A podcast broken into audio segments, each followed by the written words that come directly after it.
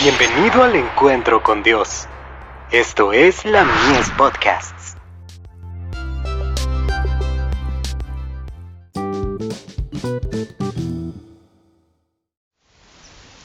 Cada día con Dios.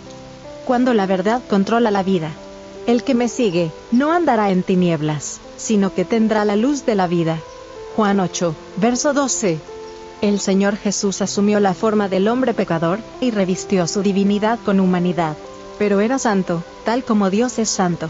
Si no hubiera sido sin mancha de pecado, no podría haber sido el Salvador de la humanidad. Era el portador del pecado, no necesitaba expiación. Puesto que era uno con Dios en pureza y santidad de carácter, podía presentarse como propiciación por los pecados de todo el mundo.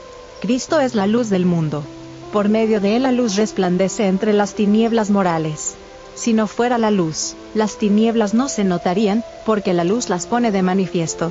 Mientras más clara es la luz, más nítidamente se percibe el contraste que existe entre la luz y las tinieblas.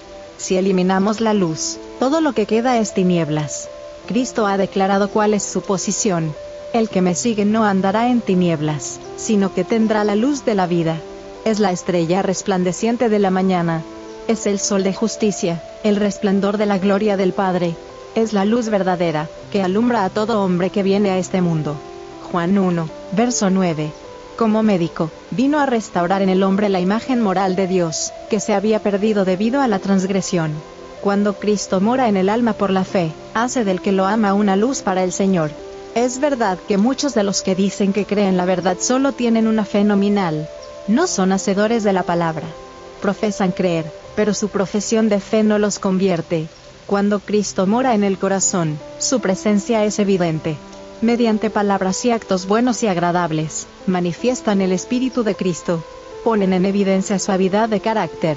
No hay ira, ni testarudez ni malas sospechas. No hay odio en el corazón, porque los demás no aceptan ni aprecian sus ideas y métodos. Cuando la verdad controla la vida, hay pureza y liberación del pecado. La gloria y la plenitud del plan evangélico se cumplen en la vida. La luz de la verdad irradia desde el templo del alma. El entendimiento se adueña de Cristo.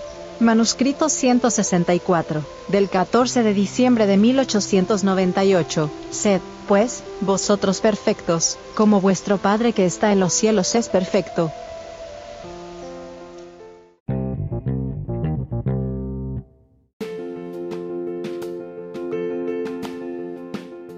Visítanos en www.ministeriolamies.org para más contenido.